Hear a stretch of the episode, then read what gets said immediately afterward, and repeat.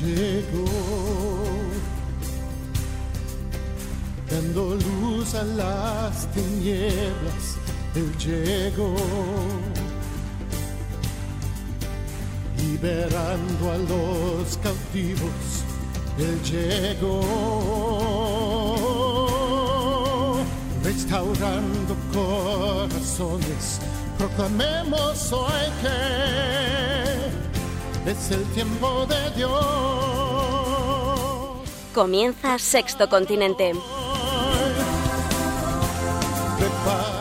Un programa dirigido por el obispo de San Sebastián, Monseñor José Ignacio Munilla. Prepárate que restaurar. Prepárate hoy con el corazón. Alístate, pueblo de Dios. Prepara Un cordial saludo a todos los oyentes de Radio María. Un día más, con la gracia del Señor, proseguimos este programa de Sexto Continente que lo hacemos los lunes de 8 a 9 de la mañana. Sabéis que este programa lo hacemos desde San Sebastián. Aquí estamos inmersos en la novena de San Ignacio de Loyola, cuya fiesta se celebra el 31 de julio. Además, curiosamente, aquí se mantiene la tradición de que el día de San Ignacio, el 31 de julio, se celebra especialmente en todas las parroquias, de una manera especial en Azpeitia, pero el día 1 de agosto pues se hace como una segunda celebración en el santuario de Loyola. 31 se celebra, digamos, diocesanamente cada uno en su parroquia y el 1 de agosto pues nos reunimos en torno a ese santuario de Loyola. Estamos en muchos lugares celebrando esa novena a San Ignacio de Loyola, intentando aprender de los santos, que son como señales que Dios ha puesto en el camino para marcarnos la ruta. Y bueno, pues os invito a todos a que también participemos de esa de ese reflejo de la gloria de Dios que Dios nos ha dado en los santos. Vamos adelante con este programa. Sabéis que tenemos con los oyentes una interacción, en la medida que es posible, respondiendo a vuestras consultas y preguntas, que se suelen formular especialmente en el correo electrónico eh, sextocontinente arroba. También eh, tenemos una interacción, este programa es pues, el programa de la presencia en las redes sociales, ¿no? Tenemos una interacción en la cuenta de Twitter, arroba obispo munilla, y en, la, y en el muro de Facebook, que está también a nombre mío de José Ignacio Munilla. Bueno, esta es la forma que tenemos de interactuar con vosotros. Hemos elegido algunas preguntas y pues Mónica desde Madrid, desde, desde la central, nos va a, ir las, las va a ir leyendo y yo pues haré lo posible por intentar dar alguna iluminación al contestarlas. Adelante, Mónica. Muy buenos días. Buenos Eh, días. Comenzamos en Valencia con Sousa, que pregunta que con frecuencia escucha en Radio María que Dios se sirve del sufrimiento para llevarnos a la conversión, al estilo de San Ignacio de Loyola, precisamente, cuando fue herido por una bala de cañón. Pero dice Sousa, a mí hay algo que me chirría al escuchar eso. ¿Cómo lo ve usted? Bueno, es verdad que, claro, hablar del sufrimiento, ¿eh? hablar del dolor, y cuando decimos Dios nos ha enviado, Dios, hay que ser siempre muy prudente, hay que ser siempre muy prudente. Pero es verdad que Dios está implicado en la historia de la cruz y del dolor, eso es obvio, está implicado. Bueno, yo diría lo primero, vamos a ver, eh, las heridas, eh, hace referencia el, oyente, que por cierto viene muy bien por la, novena de San Ignacio, hace referencia al hecho de que pues el propio Ignacio de Loyola, cuando fue herido por aquella bala de cañón, ahí pues Dios parece que le quebró, ¿eh? en la providencia se le quiebra su camino mundano y Dios se sirve de ello para salir a su encuentro. Bien, pero las heridas solas no convierten, ¿eh? El dolor solo no convierte. ¿Mm? Eso, dicho de partida. Puede ser, puede ser, ¿no? A la postre un instrumento hacia la conversión, pero por sí solo no convierte. ¿eh? La pierna quebrada de, de Ignacio de Loyola por sí sola no le convirtió. Hace falta, por lo tanto, que, que esa clave, ese dolor, que a algunos les rebota, ¿eh? sin embargo, pues sea, sea percibido en otra clave, ¿no? En la clave de, de que Dios está queriéndome decir algo, está queriendo eh, que yo crezca en, una sensibilidad que yo había adormecido en mi vida, porque a veces, a veces también el bienestar, ¿eh? la sobreabundancia, el materialismo, eh, termina por adormecer nuestra sensibilidad. Y curiosamente, curiosamente, cuando aparece el dolor en nuestra vida, aparece el sufrimiento, descubre rincones en nuestro corazón que no habían sido explorados, que estaban como abandonados, o sea, nos hace más sensible. El hombre posee rincones en su corazón que parece que no existen y que cuando entra el dolor existen. Eso lo decía León Bloy, ¿eh? decía él, ¿no? el hombre posee rincones en su corazón que no existen y donde entra el dolor a fin de que existan es, curioso esto, ¿eh? esta reflexión suya de León Bloy.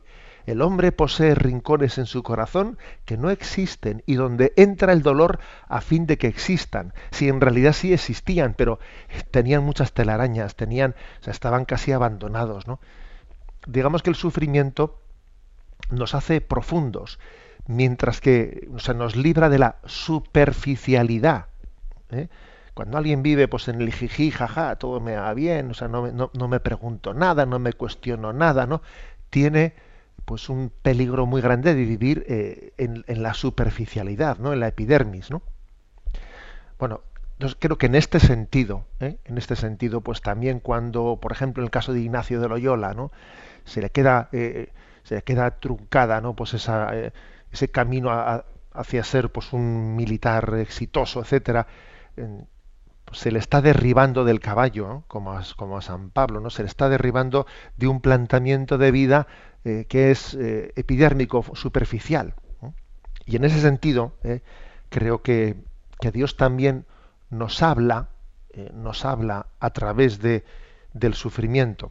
Que no quiere decir, yo creo que no, que no es cuestión de, de utilizar, decir, Dios te envía esto, te envía lo otro. A ver, si es que cuando decimos Dios te envía, la bala de cañón no se la envió Dios, se la enviaron sus enemigos que estaban atacando el castillo de Pamplona. ¿eh? Pero es verdad que Dios le habla en ese acontecimiento. O sea, no hay que implicarle a Dios como causa y efecto de, esa desgracia. Pero sí es verdad que Dios tiene algo que decirte. Integra ese episodio Dios en su historia de salvación. ¿eh? Adelante. El siguiente que nos escribe es Santi y pregunta, hay personas que hacen deportes de alto riesgo. ¿Pueden estar pecando contra el quinto mandamiento por exponerse claramente a perder la vida? Gracias. Bueno, pues la pregunta que haces Santi, yo creo que tiene una respuesta clara. ¿eh? O sea, sí se puede ¿eh? pecar contra el quinto mandamiento por practicar deportes de riesgo, pues de una manera desproporcionada. ¿eh? claro que todo deporte puede tener un cierto riesgo, y no es cuestión de, no hacer deporte por no correr ningún riesgo, ¿eh? Me explico.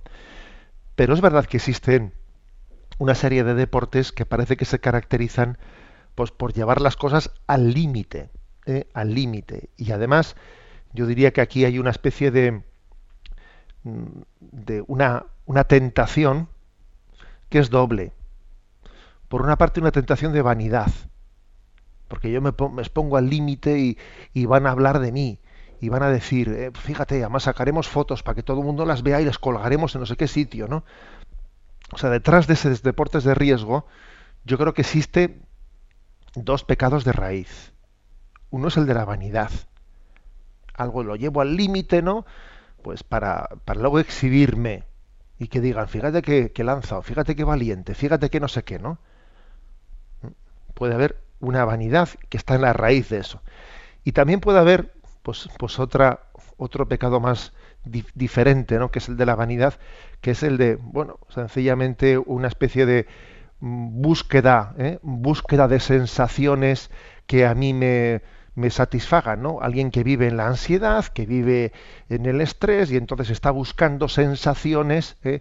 Pues que le, que le satisfagan. Entonces, como ya las sensaciones anteriores ya, ya me resultan ya conocidas y aburridas, busco sensaciones nuevas que y existe, pues es, una especie de eh, búsqueda de experiencias novedosas, ¿no?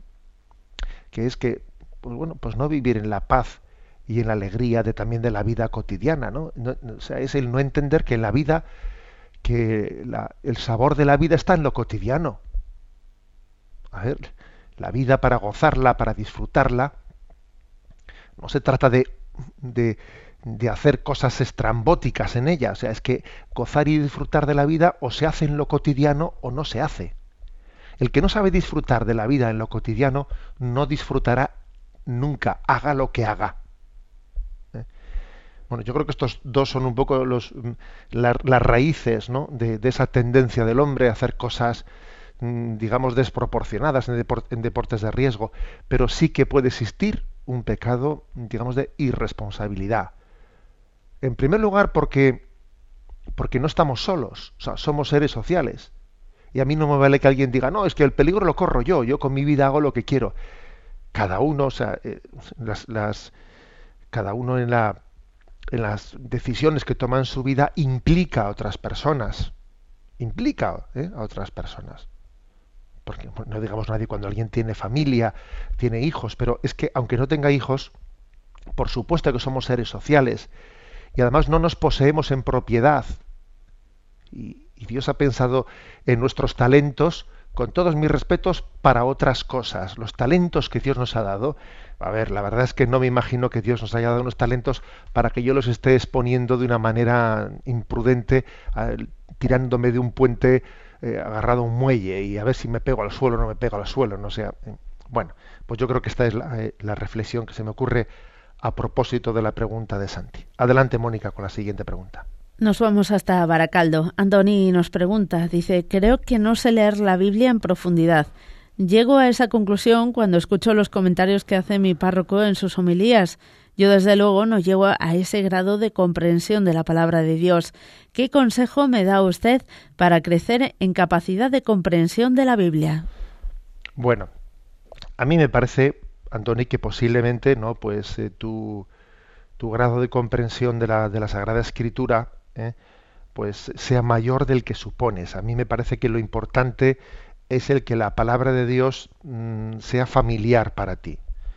Hombre, que tu párroco, pues quizás, eh, me imagino que en gran parte, en gran parte por los estudios bíblicos que ha tenido y también en parte pues, por su experiencia, experiencia de, de recibir la propia palabra y de aplicársela a él, pues obviamente pues, pues es una es parte de parte de mm, las luces que Dios ha puesto en el camino de tu vida para ayudarte. O sea que también digamos que bendito sea Dios que tienes ese párroco que te, ilumina eh, la presentación de la palabra de Dios y, o Radio María que te echa una mano, etcétera. Eh, bueno, no todo el mundo tiene por qué, o sea, no todo el mundo tiene va a tener la misma formación bíblica en los estudios bíblicos. Eso, pues eso es de suponer. Ahora bien, yo creo que sí que tenemos que tener todos familiaridad ¿eh? con la palabra de Dios. Entonces yo diría que, ¿a, qué, ¿a qué me refiero yo con familiaridad? Pues para llegar a entender que Dios no solo nos está contando cosas en la Biblia, sino que también nos está hablando a nosotros a través de ella llega un momento en que sentimos que la palabra de Dios habla de nosotros y nos habla a nosotros. Están hablando de mí. Me están hablando a mí. Yo creo que cuando uno llega a esto, ¿eh? Eh, está haciendo la verdadera lectura de la palabra de Dios. Por ejemplo, ¿no? Pues uno escucha la palabra del buen samaritano. Cuando uno entiende están hablando de mí. Yo puedo ser ese, ¿no? Que, que pasa de largo y no atiende. Yo puedo ser. Están hablando de mí. y más todavía, me están hablando a mí. Mm, Dios me está diciendo algo. Esto, esto es, quizás la, la, clave determinante, ¿no? En la familiarización con la lectura de la palabra de Dios. Es verdad que para eso, pues, puede ser, puede ser muy conveniente el leer, o sea, el tener una comprensión de significado de, esta, de este pasaje bíblico, eh, cómo fue escrito, con qué intención fue escrito, etcétera, etcétera. Todo eso está muy bien, ¿no? Y hay comentarios bíblicos que nos ayudan, pero luego hay que llegar a esto último. A esta familiarización, a este están hablando de mí, me están hablando a mí, ¿eh? que creo que es el, el paso último eh, en, en, que la palabra de Dios lleguemos a personalizarla. ¿eh? Adelante con la siguiente pregunta. Gerardo de Teruel nos dice, a mí me resulta muy difícil de comprender cómo una persona podría ser feliz en el cielo si alguno de sus seres queridos no estuviesen allí. Por ejemplo, ¿cómo puede una esposa ser, feliz, ser feliz si su esposo estuviese en el infierno? Bueno, esta pregunta yo la he escuchado con cierta, eh, de vez en cuando surge, eh, surge entre nosotros. A ver, yo creo que lo que dice Gerardo se podría aplicar a esta vida, no a la próxima. ¿eh? O sea, de alguna manera en esta vida no se puede ser plenamente feliz si los demás no lo son. Pero no solo mi, pero ojo, ¿eh? no solo mi mujer o no solo mis seres más allegados. O sea, en esta vida no podemos ser plenamente felices mientras que no compartamos nuestra felicidad con los demás. ¿Mm? Es así. ¿eh? Pues porque formamos una familia y, esa familia está toda ella implicada unos, unos en otros. En esta vida, la condición para poder ser feliz es que tu felicidad sea compartida con los demás. Si no, no lo puede ser. Ahora hay una diferencia importante ¿eh? con, las, con la vida eterna. Porque en la vida eterna, eh, esa familia, quienes forman parte de la familia, esa familia, ese estar incluido, la familia no estar incluido, pues está determinado por ese encuentro último con Dios que llamamos el juicio final, en el que, de alguna manera, pues quienes, eh, quienes eh, reciben ¿no? pues la bendición de Dios eh, se están incluidos ¿no? pues en esa llamada a la salvación, forman parte de esa familia y cuando alguien mismo pues es excluido, él mismo se autoexcluye, porque al mismo tiempo la condenación es autoexclusión y al mismo tiempo eh, es juicio de Dios, las dos cosas al mismo tiempo, autoexclusión, tú te autoexcluyes y en, esa, en ese autoexcluirte eres, eres juzgado eh, por la justicia y la misericordia de Dios. En ese momento tú te eh, quedas, digamos, fuera, autoexcluido de formar parte de esa familia de Dios de esa familia. Con lo cual, eh, digamos que en el cielo mm, no, no, sentiremos como familia mía, familia mía, sino quien forma parte de la herencia de Dios. ¿eh? Aquí nosotros, pues digamos, los lazos carnales, los lazos carnales nos parece pues que son insuperables no si yo tengo un lazo carnal pues con un pues con mi marido con mi tal pues me, parece que eso en el cielo eh, es, es, absolutamente digamos insuperable bueno pero acordaros del pasaje que dice en el cielo no serán marido ni mujer serán como ángeles ¿eh? o sea que es que nosotros tenemos también digamos una visión muy carnal y nos cuesta entender cómo van a ser las relaciones, nuestras relaciones, ¿no? En, en el cielo nos amaremos en Dios. Y si no es en Dios, y si no es en Dios, allí no existe esa relación humana. Las relaciones humanas en, el cielo son plenamente en Dios, con lo cual, eh, pues alguien que no forma parte de esa heredad a la salvación eterna, no tenemos con él ese, ese, lazo de relación de amor, de amor humano como tenemos aquí en la tierra. ¿no? Existe, por lo tanto, un concepto en el que el amor el amor entre nosotros en el cielo es un amor que está totalmente integrado en el amor a Dios. Adelante con la siguiente. Una religiosa nos comparte. Acabo de terminar los ejercicios espirituales de este año y la verdad es que he tenido algunos momentos de consolación, pero bastantes más de desolación. He tenido algunos reveses y disgustos importantes en mi vida y tengo miedo de dejarme arrastrar por la tristeza. Por lo menos en estos ejercicios creo que me ha ocurrido, porque he estado muy nostálgica. Bueno, pues yo creo que también solamente el hecho de que alguien tenga la capacidad de hacer esta observación sobre sí mismo es importante. Las consolaciones eh, son como luces del Señor en nuestra vida, mientras que las desolaciones, cuando alguien se siente desolado, son como chirridos, ¿no? Hay, a veces hay cosas que nos chirrían, son chirridos de, zonas que no, son, no están convertidas. La desolación es que ahí hay algo que está chirriando porque hay algo en mi vida que no está convertido, que no está puesto en manos de Dios. Para mí, a mí me parece que lo impactante, perdón, lo importante es no pactar con la desolación, no pactar con ella, no pactar con esa ¿eh? tristeza también de la que, a la que tú haces eh, referencia, con esa nostalgia. O sea, tengo el peligro de caer en nostalgias, ¿no?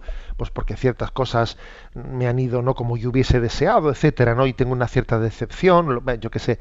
No pactar con nuestras nostalgias, no pactar con nuestras tristezas, no pactar con la desolación.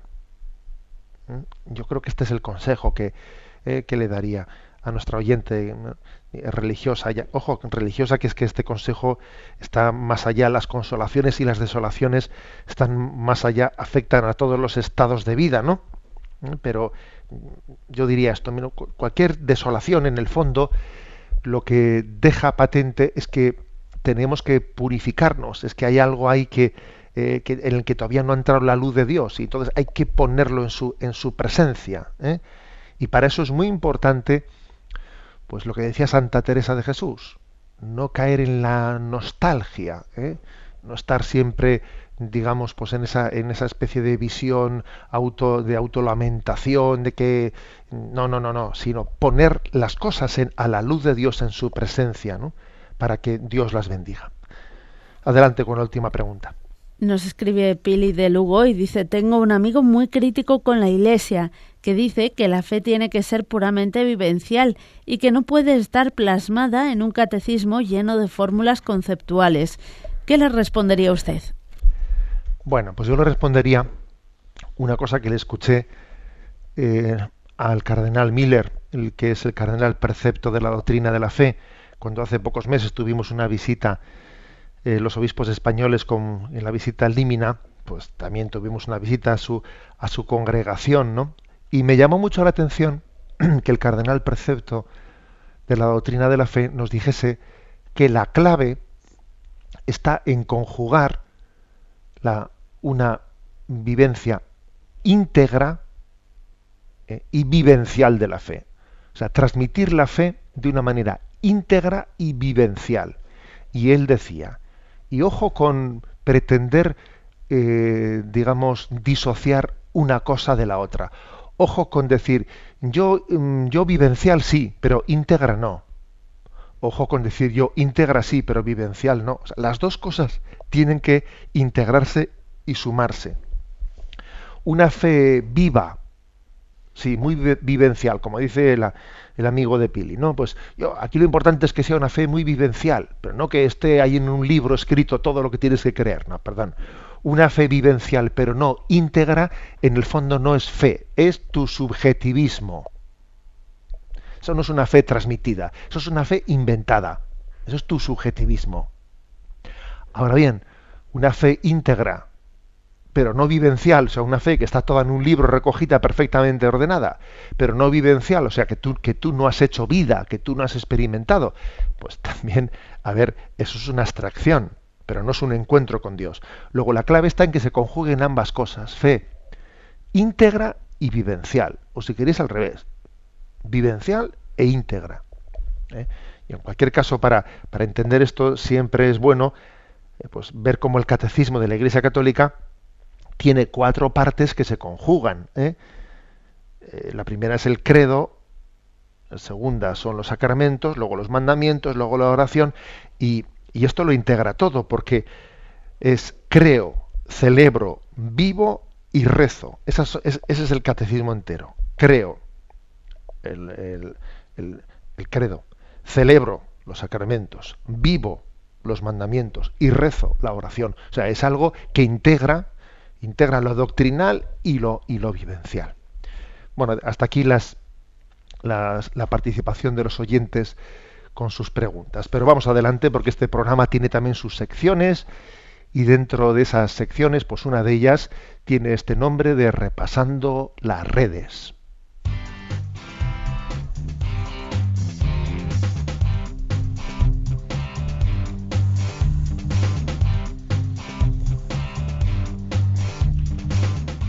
Repasando las redes.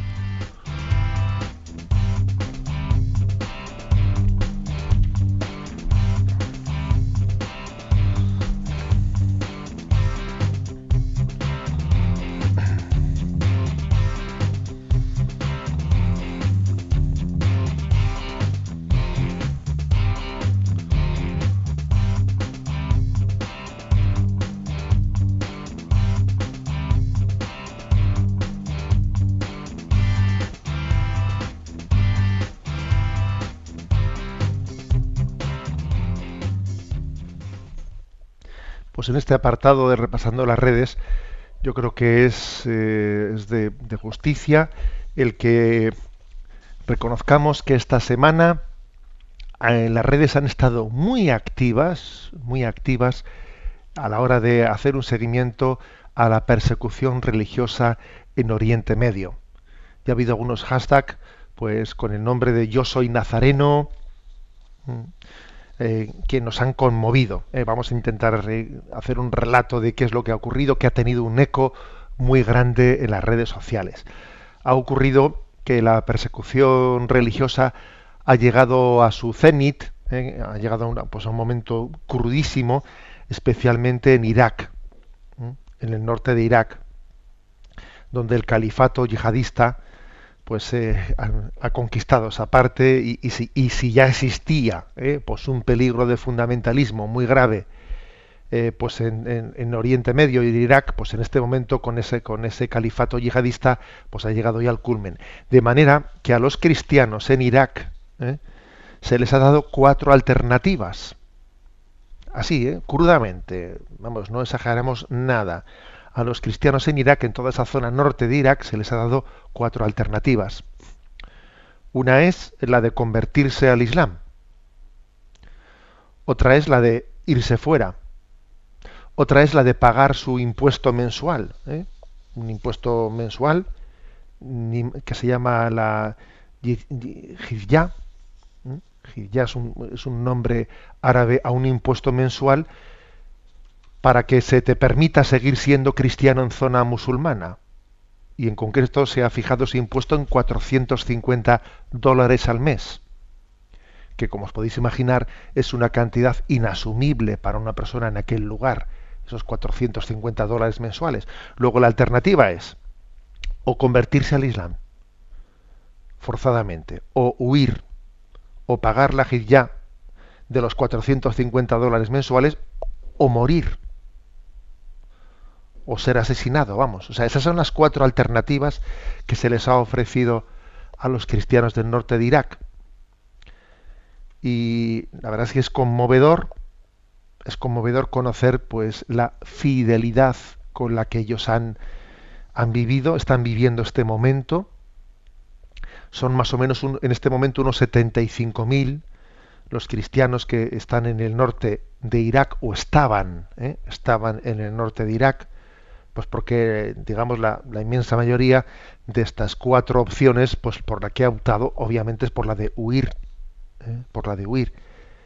Son, en su mayoría, son católicos de rito caldeo, es un rito oriental católico que está en plena comunión con la Santa Sede, con Roma, y hay que decir que especialmente viven en Mosul, pues una de las grandes ciudades, la tercera ciudad de Irak, que tiene dos millones de habitantes, una ciudad que, que se ha llamado Nínive hasta, hasta el siglo VIII, o sea, digamos que es una ciudad bíblica. Mosul es el Nínive, el Nínive de, de la Sagrada Escritura. Y que, por supuesto, que fue una ciudad en la que vivieron muchos cristianos, hasta que allá por el siglo VII, pues digamos el Islam, el Islam conquistó a espada ¿eh? aquellos lugares. Digamos que en aquel, la presencia em, islámica en Mesopotamia empezó en el siglo VII, cuando el califa Omar, eh, pues en el año 637 conquista Irak y luego Siria y luego Palestina. Mm, bueno, pero digamos que es que antes de eso, allí, eh, digamos, la presencia de los cristianos eh, era, era mayoritaria y a pesar de, esa llegada del Islam que siempre no pues pudo o sea, siempre con formas diversas con grados diversos ha supuesto una cruz grande para los hermanos cristianos pues vivir ¿no? pues en medio de, de, una situación en la que no se respetaba suficientemente su libertad religiosa pero bueno más o menos más o menos se había ido conviviendo. Y por ejemplo pues con la Irak de Saddam Hussein pues que en medio de la dictadura de Saddam Hussein pues se respetaba a los cristianos ¿eh? más o menos se les respetaba ¿eh? y incluso había un ministro de, del gobierno de Saddam Hussein el de asuntos exteriores Tariq Aziz si os acordáis de él pues que era cristiano que era caldeo ¿eh? que era católico. O sea, es decir, que más o menos, ¿eh? siempre con dificultades para los cristianos, pero bueno, existió ¿no? una, una convivencia. Pero ahora, curiosamente, pues ha llegado el momento, pues el cenit, ¿no? De, de, la, de la persecución. También creo que hay que hacer aquí una, lo he dicho en, algún otro programa, hay que hacer una reflexión sobre qué torpeza tan grande, ¿no? ha existido en la intervención de Occidente, pues en los, en los países de Oriente Medio, que, que, han que han ido allí, pues como elefante en, en, en cacharrería, ¿no? Eh, pues diciendo que iban a, ayudar y, lo que han hecho ha sido eh, llegar a sofocar, ¿no? a poner en un callejón sin salida a los cristianos que habitaban en aquellos lugares. ¿no? Y ahora cuando estos cristianos que habitan en estos lugares pues son perseguidos y, y son exterminados o, se van al exilio, pues resulta que Occidente se va de allí porque ya, ya perdió muchos soldados y ahora ya no nos vamos y, y hacemos imposible que los cristianos queden viviendo en aquellos lugares. Vaya desastre, vaya chapuza. Pero bueno, a lo que íbamos. Yo lo que tenemos que es subrayar que las redes sociales han sido lugar de expresión de solidaridad. Y el, el lema, el lema ha sido de este hashtag que ha sido yo, yo soy nazareno. ¿Por qué ha sido este el hashtag que ha sido elegido? Bueno, ha habido, ha habido varios hashtags. ¿eh? Hay que decir que también ha, ha, ha habido otros que se, que se decía que se sepa, otro por los cristianos perseguidos, otro pray for, for ¿eh?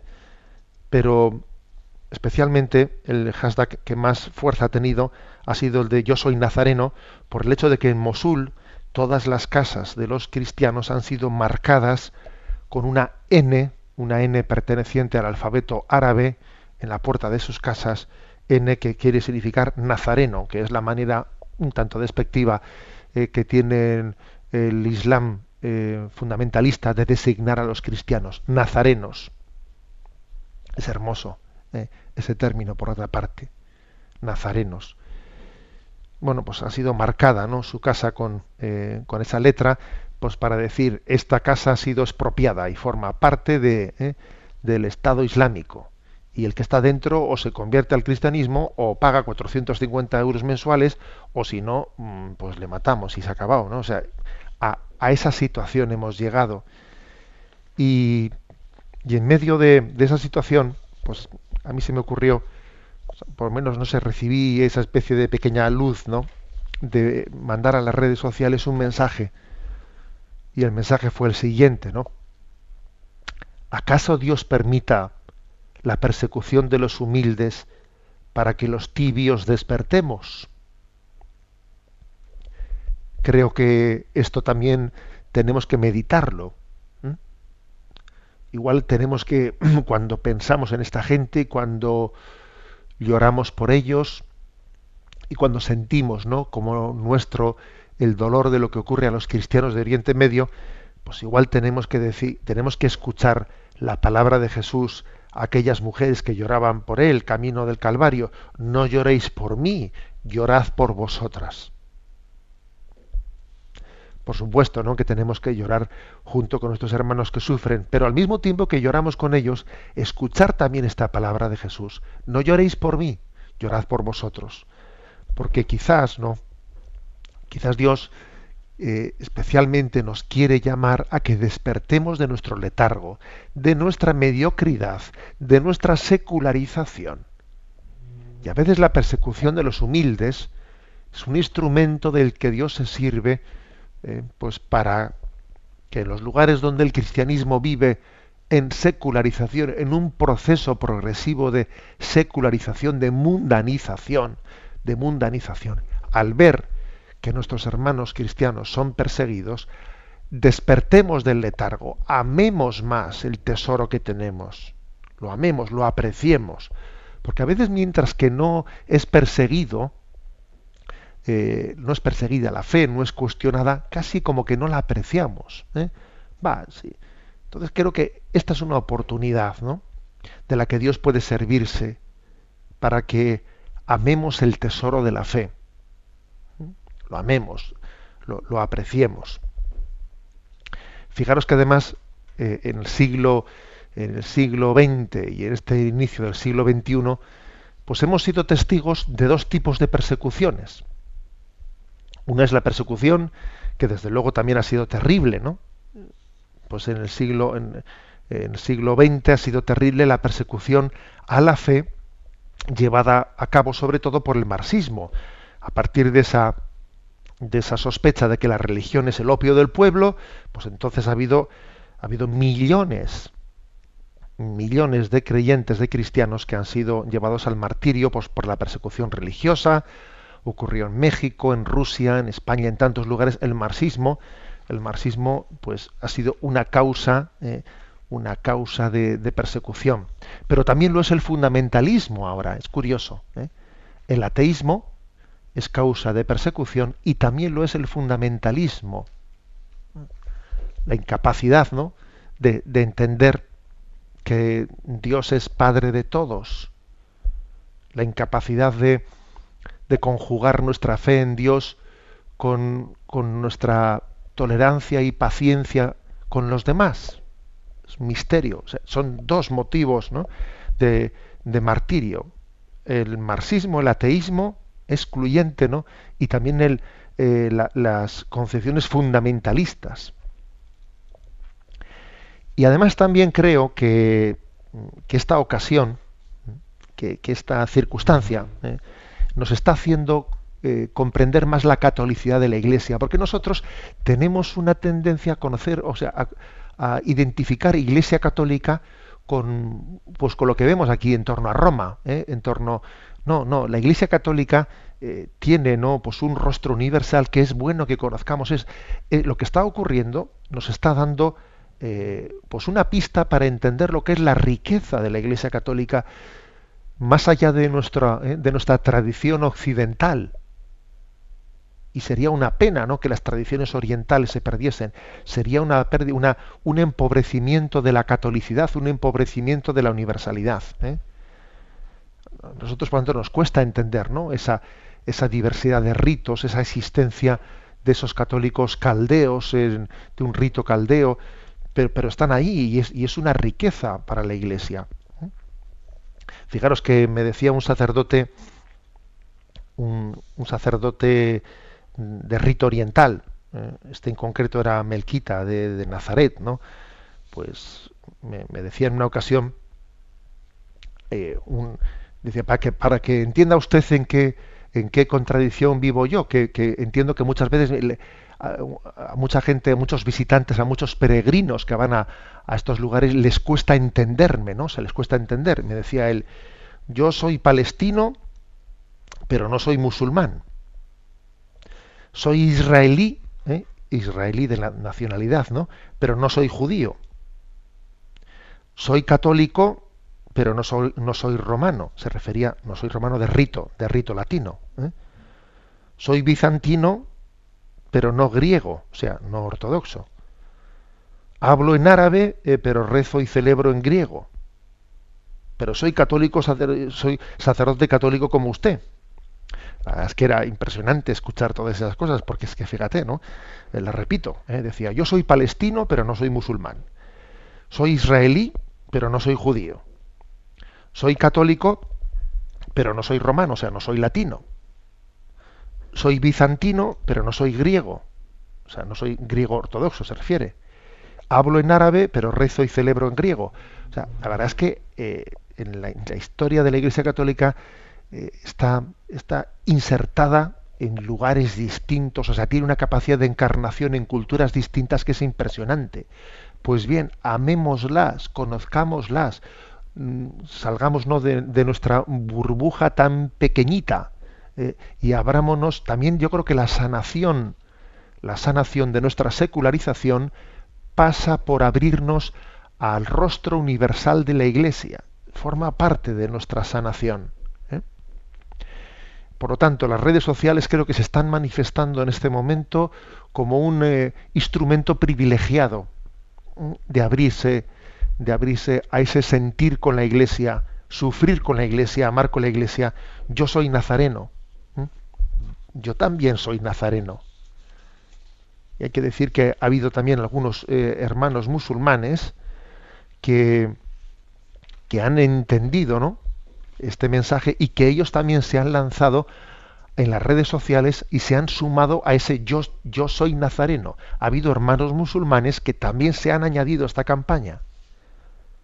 Yo soy, en este momento yo soy un nazareno porque a mí me duele y ha habido musulmanes que así lo han, lo han manifestado, que mis hermanos cristianos sean, sean perseguidos. Siempre he convivido con ellos, ¿no? Eh, y ha sido, la verdad es que emocionante. Y hay que decir que ha sido asesinado en Bagdad un musulmán por defender a los cristianos, un musulmán, un profesor de la universidad, que también él se había adherido a esta campaña, a este hashtag de yo soy nazareno, y ha sido asesinado por traidor. ¿eh? O sea que las redes sociales no son un mero juego, son también una forma de, manifestar nuestro testimonio y de, y de proclamarlo y de solidarizarnos en este momento, ¿no? con nuestros hermanos perseguidos que sufren. Bien, vamos a escuchar en este momento pues una voz que nos va a reconfortar, estoy seguro, una voz que es una voz de paternidad para todos nosotros y que vais a reconocer inmediatamente.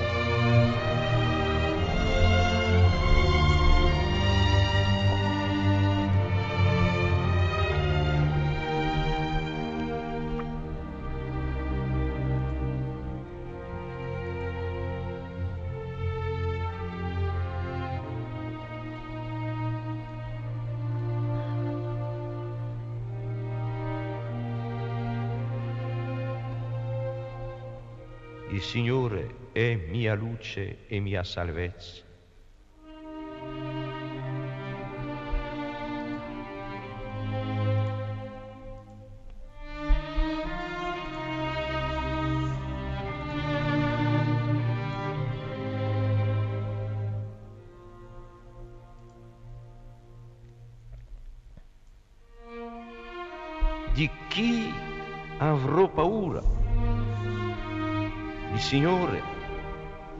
Difesa della mia vita.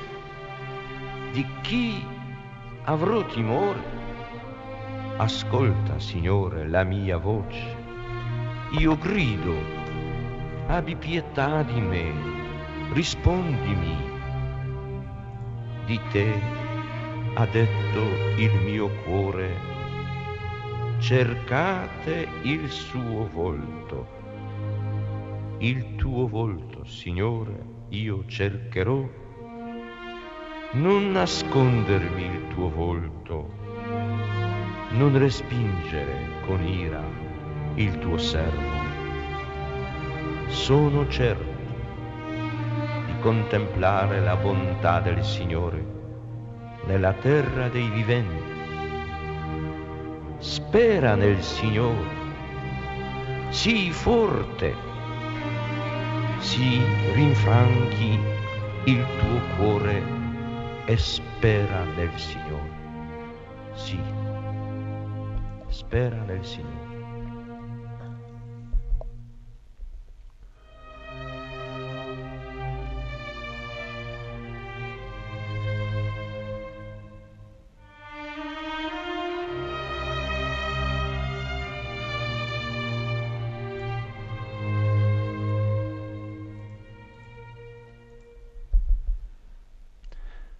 Bueno, pues este ha sido una voz inconfundible para todos nosotros, que la hemos reconocido inmediatamente, porque un hijo reconoce la voz de su padre.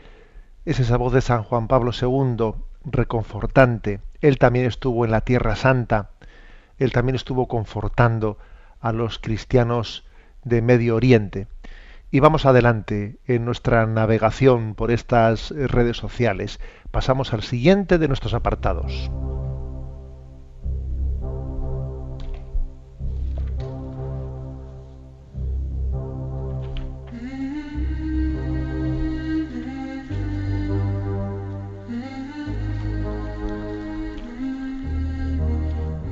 Hasta el viento y el mar le obedecen.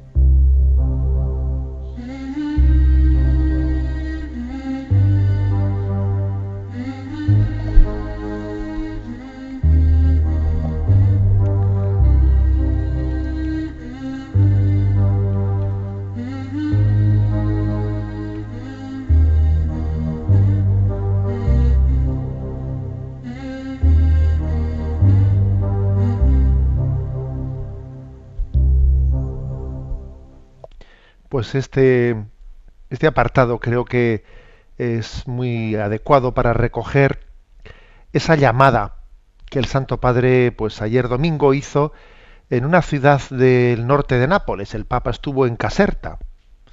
Allí en el norte de Nápoles, pues un sitio en el que las mafias y las camorras, etcétera, están socialmente, digamos, muy pues introducidas pues ante unas 200.000 personas que se concentraron para la Santa Misa, Santo Padre hizo una llamada, una llamada a decir no al mal, a la violencia y a la vejación. Él pidió que a los allí a los habitantes de ese lugar que se nieguen categóricamente a cualquier tipo de corrupción y de ilegalidad, que se nieguen, que exista una resistencia activa, ¿no? Al hecho de bueno, pues de dar por sentado que tiene que existir corrupción, que las camorras están siempre cobrando dinero de un sitio y de otro, que las mafias están bueno, el Papa ha ido a, un poco a digamos a al ojo del huracán donde esas mafias tienen más fuerza y ha dicho vamos a hacer una resistencia activa, decir no al mal, no a la extorsión. Y esto además pues se ha hecho público justo pues en un fin de semana en el que todos también nos hemos sentido con, o sea, nos hemos sentido impactados, ¿no? impactados porque ya ha salido a la luz de una manera ya vamos eh, reconocida explícitamente pues un grado de corrupción en Cataluña pues que el ex eh, pues digamos el expresidente de Cataluña Jordi Puyol pues sabéis que ha hecho una una declaración pública eh, reconociendo pues que durante todos los años, no 30 años o más, en el que ha sido presidente de la autonomía catalana, pues el, honorable Puyol, como se le ha llamado públicamente, pues tenía su dinero pues en paraísos fiscales, etcétera, etcétera, ¿no? Ya es que ha sido un golpe y un impacto un impacto muy grande, porque una cosa es que se sospechasen cosas y ahora, y ahora otra cosa es que se sepan así. Y además lo malo y lo triste es que esa confesión, pues claro, suena más a una estrategia de, jurídica eh, pues para evitar un tipo de sanciones mayores que a un arrepentimiento sincero, ¿no? Y es impresionante comprobar, ¿no? Pues, el, pues ver, ver, digamos que que, haya convivido con nosotros de una manera tan fuerte la corrupción, la corrupción política, que durante tantísimos años eso haya convivido con nosotros. Y a veces incluso pues eh, se haya eh, se haya dicho pues que cuando alguien la, ha intentado denunciar o la ha intentado señalar diciendo cuidado que aquí hay corrupción que aquí tal pues enseguida ha salido pues eh, eh, el recurso a, envolverse en una bandera política diciendo no esto es una campaña de desprestigio contra contra estos no o sea y, y era totalmente verdad esas acusaciones que se estaban formulando. Qué lectura qué lectura creo que podemos y debemos de hacer a este respecto, ¿no? Cuando ha coincidido esa llamada que el Papa ha hecho pues en su visita a Caserta para luchar decididamente, ¿no? contra la corrupción, contra nuestra complicidad en la corrupción y cuando aquí en España, pues desde luego este fin de semana ha sido un bombazo, ¿no? Pues el, el haber conocido eso, ahora, pues que el máximo responsable, ¿no? de digamos de, de la política en Cataluña, pues resulta que, que, hay un reconocimiento explícito que ha vivido todo su tiempo, pues, eh, pues, pues en la, en la corrupción, para entendernos, ¿no? En la ilegalidad. ¿Qué lectura? Yo creo que la lectura tiene que ser la siguiente. A mí me parece que tenemos que hacer una autocrítica, ¿eh? no, no únicamente apuntar con el dedo al prójimo, que eso es muy fácil. Hay que hacer una lectura autocrítica porque me parece que también en nuestra tradición no hemos insistido suficientemente en la inmoralidad, eh, en la inmoralidad de, de todo lo que hace referencia a, a la deshonestidad con lo público.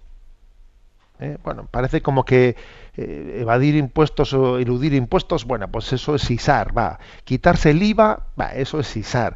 Si puedo buscar en meter el dinero en un sitio que no rente, va, eso es ISAR. Es decir, tenemos que reconocer que nuestra tradición no se ha subrayado suficientemente, suficientemente la inmoralidad que supone pues nuestra insolidaridad con la comunidad, eh, con, nuestra participación en nuestros impuestos con la comunidad, etcétera, no se ha subrayado suficientemente. Y entonces, ojo con, eh, ojo con hacer una lectura únicamente de señalar con, con el dedo, porque ahora es muy fácil, claro, aquí lo del eh, al, árbol caído, todo el mundo hacer leña del árbol caído, eso es muy fácil.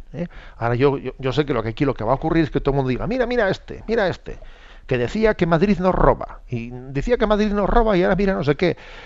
es decir, ahora lo fácil va a ser, lo fácil va a ser eh, apuntar con el dedo y, dar, y dar leña, ¿no? Pero ojo, a mí me parece que desde nuestra perspectiva cristiana tenemos que hacer una lectura autocrítica más seria, más profunda.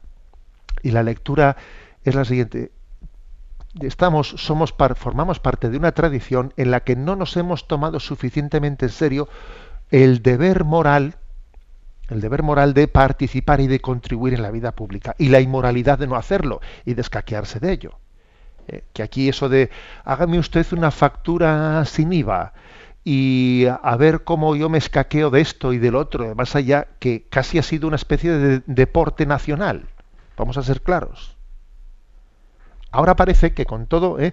que con toda esta especie de denuncias de políticos corruptos, etcétera, parece que, ¿eh? que esto comienza a suscitar una conciencia social de, vamos, de valoración de también de, nuestros deberes éticos y morales de contribución al bien común. Parece que no, pero es que digamos que somos deudores de una tradición un tanto picaresca. O sea, es que parece como que la picaresca con respecto a nuestro deber de contribución, eh, pues digamos, al bien común, es que ha sido moralmente aceptada. Y además yo también así me lo, me lo explicaba, pues, eh, pues, fíjate tú, pues una, una familia con siete hijos, la de, la de Jordi Puyol, pues fíjate tú, la verdad es que también solamente el hecho de, eh, de tener una familia numerosa, etcétera, pues, pues forma parte de una ¿eh? pues, pues, pues de, un, alguien que tiene unos valores importantes en la vida, que tiene unos valores importantes. ¿eh? Pero curiosamente, curiosamente, pues mira, se, con, se, ha podido conjugar ¿no? el tener unos valores importantes de, de, amar la familia con luego pues hacer a toda la familia partícipe de una picaresca en la manera de... Es curioso, es curioso. Pero ojo, ojo con la tendencia nuestra a hacer leña del árbol caído. Aquí también digamos eso de que el que esté libre de pecado que tire la primera piedra. Y vamos todos también a tomarnos más en serio, o sea, recibir el mensaje del Papa de este fin de semana, decir no al mal, decir no a cualquier tipo de corrupción e ilegalidad, que leo literalmente las palabras dichas por el Papa.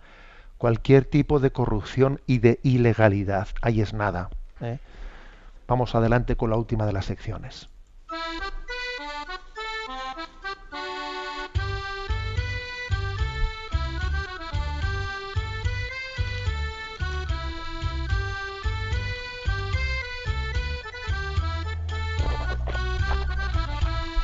Una gota en el océano.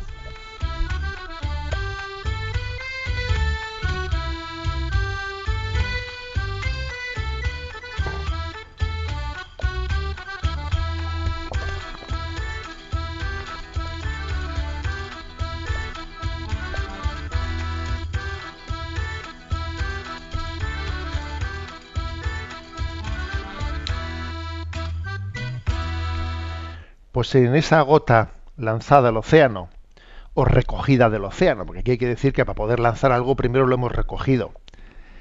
Pues eh, voy a hacer referencia a algún mensaje de esos un poco que son picantes. ¿eh? Digo picantes en el sentido de que quieren ser como una pequeña espuela, ¿no? que para hacernos pensar, para hacernos un poco, eh, pues tener capacidad crítica. Entonces, bueno, pues la, el mensaje que he enviado es el siguiente, ¿no? La crítica de, del pensamiento políticamente correcto, la, la crítica de esa mentalidad eh, liberal que se está un poco, digamos, imponiendo ¿no? en nuestra cultura actual. Y el mensaje es el siguiente. La mentalidad progre es teóricamente marxista, prácticamente liberal y psicológicamente freudiana.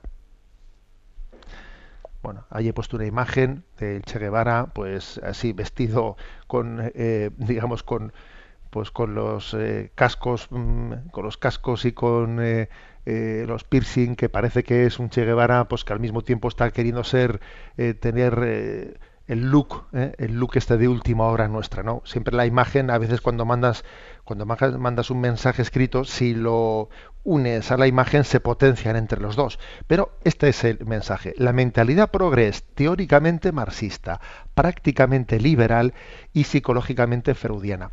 Vamos a ver.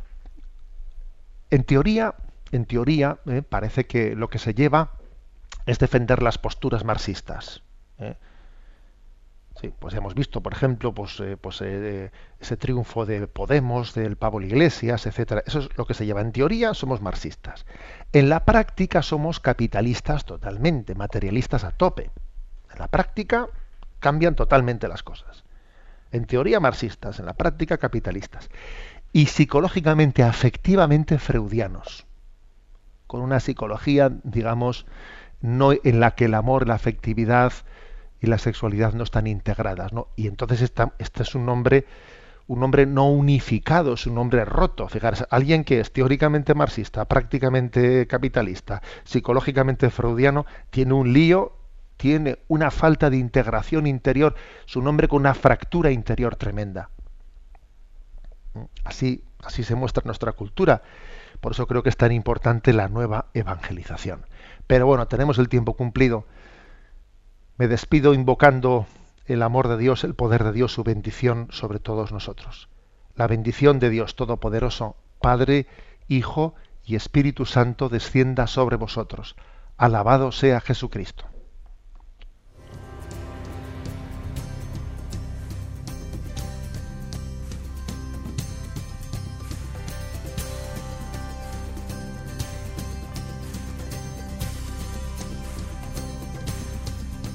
Llegó,